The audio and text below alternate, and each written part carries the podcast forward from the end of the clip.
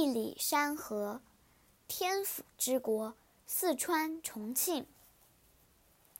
川西高山带的北部也有好的旅游地方吗？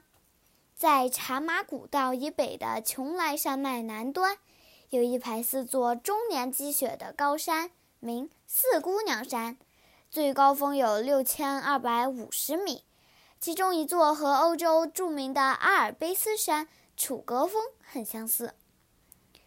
再往北行，名山有四川最著名的黄龙和九寨沟美景，两地在一九九二年同列世界自然遗产。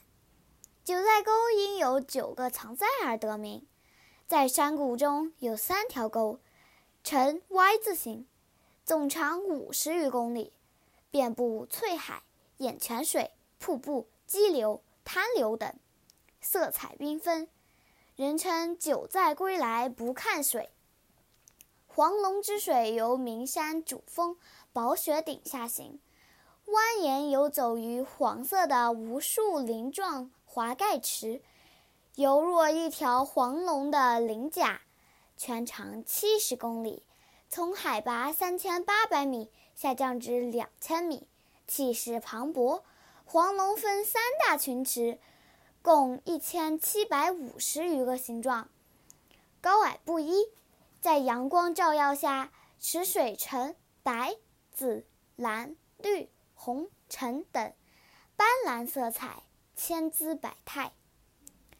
川西高山带还有什么特色？川西高山带还是一个杜鹃花王国。全球杜鹃花约有九百六十种，中国有五百七十种，大部分都可见于川西和成都大平原的岷江一带。康定有地名“杜鹃峡”，长八公里，花树可高数丈，色彩艳丽。此外，甘孜的雪域高原、南部的罗髻山等。春天都可看见漫山遍野的多彩杜鹃花。